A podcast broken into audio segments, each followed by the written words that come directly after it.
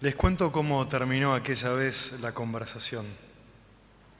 Me dijo lo siguiente, te pido que guardes este secreto bajo siete llaves. Y en ese mismo momento comprendí que debía custodiarlo, porque era algo importante, muy importante, y nada, ni nadie en el mundo debía saberlo. Y tanto me lo propuse que no me acuerdo bien qué fue lo que me dijo al día de hoy. Y si bien esto resulta en la relación con los demás porque inspira confianza, eh, frente a Dios no es tan bueno. A veces esto es un obstáculo. Cerrar el corazón a Dios es como Adán y Eva que se escondieron de su presencia, o, Caín que luego de, de matar a Abel, su hermano, Dios sale a buscarlo y dice, Caín, ¿dónde estás? ¿Dónde está tu hermano? La cuaresma este tiempo son días de gloria para todos nosotros, donde Dios derrama abundantes bendiciones, muchas bendiciones, y hay que estar listos para poder recibirlas, porque en la dinámica de la gratuidad no se trata solamente de dar, sino también aprender a recibir, aprender a aceptar y recibir el regalo que se nos es dado, y tantos regalos de parte de Dios quieren derramarse en este tiempo de cuaresma, aceptar sus bendiciones. Para esto es necesario abrir la puerta de nuestro corazón y dar espacio en nuestra alma a estas bendiciones de parte de Dios en el tiempo de cuaresma. Cinco llaves para abrir la puerta de nuestro corazón. El domingo pasado el padre Federico nos habló de la primera, el arrepentimiento. Hoy en día quisiera compartir con ustedes la segunda llave, el perdón. Qué poderosa es la fe y qué grandes y poderosas son las bendiciones de parte de Dios. Son como una semilla que cae en tierra, en tierra buena, y la semilla es mejor, muy buena, y crece, crece, crece pero cuando está creciendo se enfrenta a una dificultad. Puede pasar que sea sofocada por espinas y por otras malezas. Para que esta semilla pueda crecer es necesario desmalezar. Y así es la fe y así son las bendiciones de Dios. Quieren crecer en nosotros, echar raíces, tomar cuerpo, dar frutos, pero es necesario desmalezar el corazón para que crezcan. Con esta llave, con la llave del perdón, no solamente abrimos el corazón a Dios, sino que lo desmalezamos de todos esos obstáculos que no dejan que la fe prenda en nosotros y que crezca. Entonces, ¿qué es lo que hace el perdón? Esto mismo. Permite que crezca la fe, permite que recibamos las bendiciones de parte de Dios y crezcan en nosotros nos abran el corazón a Dios y a su palabra. Tantas veces Jesús insistió en el Evangelio. Mateo 9 o Mateo 12 encontramos que Jesús dice, yo no quiero sacrificios, lo que quiero es misericordia. ¿No lo entienden? Le dice a los fariseos. ¿Todavía no lo entendieron? Si lo hubieran comprendido. El profeta Oseas, la llevaré al desierto hablando al pueblo de Israel, y le hablaré al corazón. Voy a volver a trabajar dentro para transformar ese corazón. Tantas palabras Dios derramaba, pero es como que derramaban. Había que operar dentro, había que desmalezarlo, había que abrir su puerta. Perdón, sí, pero ¿de qué? ¿Qué debemos perdonar que nos pueda ayudar en este tiempo de cuaresma? En primer lugar, aquellos que nos ofenden hoy, de las ofensas presentes. De lo contrario, no solamente la ofensa te daña, sino que como un cuerpo extraño permanece en nosotros y produce inflamación. Hace unos días, uno de, de los sacerdotes en casa, fue campamento en febrero, creo que fue el campamento, unos campamentos a celebrar misa. Cuando va a celebrar, estuvo ahí corriendo unas ramas y demás, y pasó que se clavó varias espinas en una mano. Cuando vuelve, se sacó todas las espinas que veía. Y dijo, ya está. Pasaron los días y le empezó a crecer una inflamación en la mano. Claro, tenía espinas dentro. Tuvo que ir al médico a que abran y le saquen las espinas que habían entrado.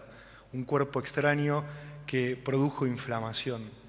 Las ofensas a veces se nos clavan como espinas y si no las liberamos, no las sacamos a través del perdón, se inflaman y duelen más. No es el tiempo el que cura las heridas. Linda la frase, pero no es verdad. A veces las aumenta. Es la gracia de Dios, es el amor de Jesús.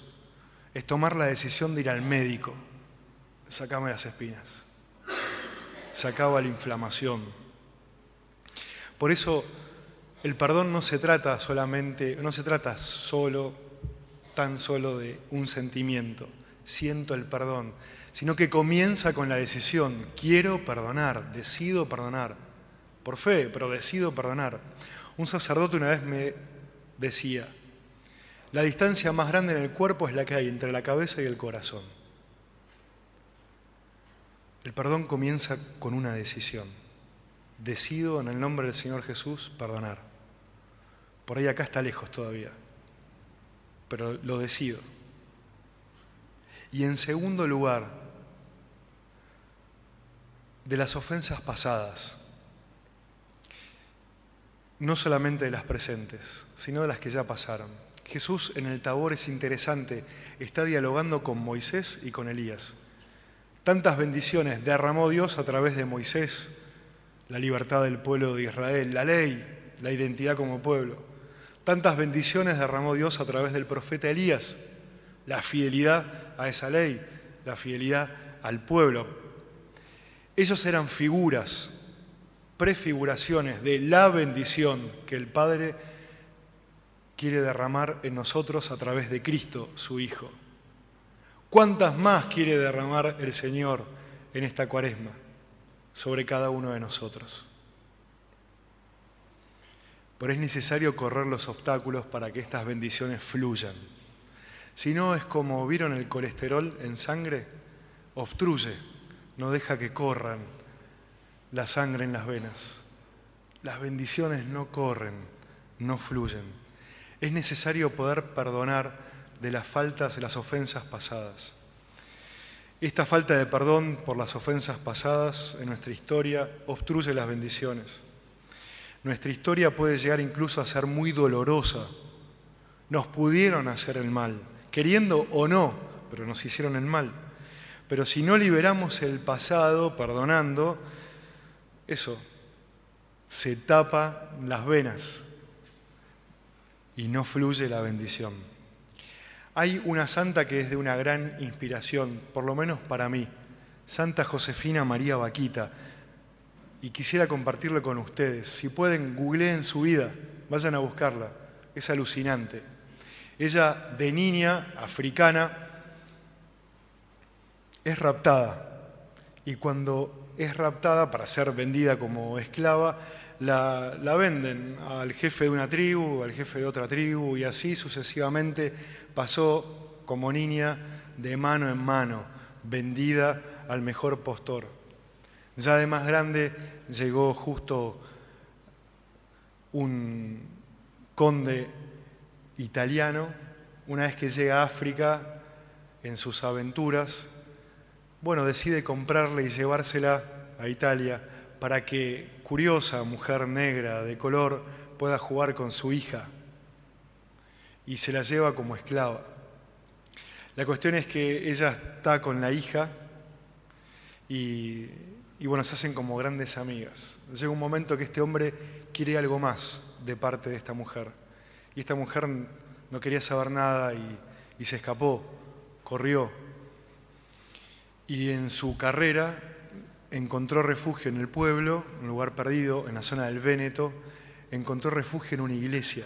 Y vieron que en Italia hay iglesias que tienen el privilegio de pertenecer al Estado Vaticano, no a Italia. Entonces como que las autoridades italianas no pueden hacer nada, no pueden entrar. Esta mujer entró, casualidad, no creo, justo a una iglesia perdida que pertenecía al Estado Vaticano. Y entró. Cuando entró, lo primero que se encontró es eso, una cruz y un Cristo. Y gritó, bajen ese hombre, pobre hombre, bájenlo.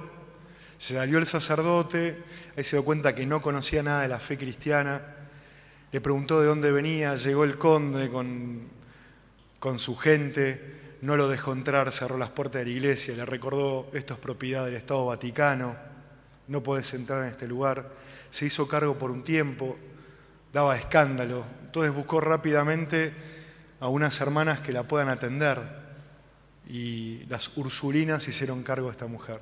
La cuestión, para hacerla corta, se bautizó, se confirmó, recibió la Eucaristía, se hizo cristiana, muy fervorosa y ayudaba como obra de misericordia a los niños de la calle, que con ella tenían una empatía especial. Ella sí me entiende, sentían ellos. Claro, ¿cómo no los iba a entender? Vivió lo mismo o peor. De repente tenía la posibilidad de volver a África y cuando tuvo la posibilidad, uno de los niños se entera y la tomó de la mano y la llevó a una iglesia, ahí en Venecia. Está la pila bautismal donde ella se, bautizó y también el lugar donde está esta imagen. Y cuando entró en la iglesia encontró una imagen de la Virgen María, del mismo color de ella, una Virgen negra.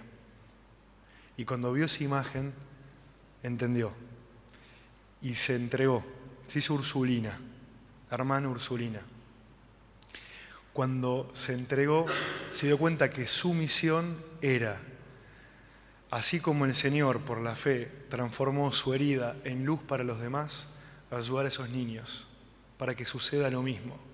Al final de sus días le preguntaron, ¿y cómo lees tu historia? Y ella dijo, si pudiera encontrar al hombre que me raptó, lo tomaría de sus manos. Y yo pienso, a mí me sale, y lo mataría.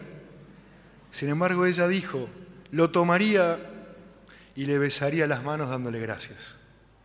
Porque a pesar de tanto mal, eso fue ocasión para que la gracia de Dios resplandezca, para que me haga cristiana y para que tantos puedan ser sanados. Impresionante. Santa Josefina María Vaquita. ¿Cómo lograr este perdón? Y con esto termino. Un solo consejo subir al monte Tabor con el Señor Jesús. Cuando uno sube el Tabor, el año pasado tuve la gracia de acompañar a un grupo de jóvenes de acá a Tierra Santa, toda una llanura, me impresionó, y de repente el monte Tabor solito, a la derecha, si uno mira hacia el sur, el, Carmelo, el Mediterráneo, y todo el lugar donde se desplegó la vida pública de Jesús. Y el monte Tabor sube ahí solo. Cuando subís ese lugar, ves la misma realidad desde otra perspectiva. Eso es la oración. Es subir el monte, entrar en el corazón de Dios y ver la misma realidad, pero con el corazón y los ojos de Dios. Y ahí sí tenemos la fuerza para poder perdonar. Porque una vez que experimentamos ese amor tan grande de parte de Dios, podemos soltar, podemos perdonar. Les dejo un ejercicio para esta semana el que quiere hacerlo, es mirar, tomarse un tiempo de oración y mirar una cruz. Y mirarlo al Señor Jesús. Estamos tal vez vacunados, acostumbrados de tanto ver cruces. Miremoslo como hizo Santa Josefina María Vaquita la primera vez que la vio. ¡Ah! Bajen ese hombre. Miremos la cruz con ojos nuevos. Y miremos ahí el gesto del gran amor de Jesús. Miren cuánto le costamos. Miren cuánto ha pagado para nuestra libertad. Cuánto nos ama. Hoy lo hace y lo sigue haciendo. Él no se baja de la cruz. Miren cuánto le hemos costado a Él y cuánto nos ama. Experimentar ese amor de Jesús personal por cada uno de nosotros.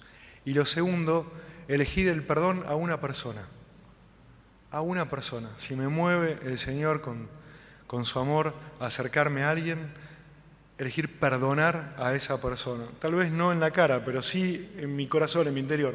Hoy elijo perdonar a esta persona. Este es un tiempo de gracia, muchas son las bendiciones que se derraman de parte de Dios. El perdón es una de las llaves que abre el corazón y deja que las bendiciones fluyan.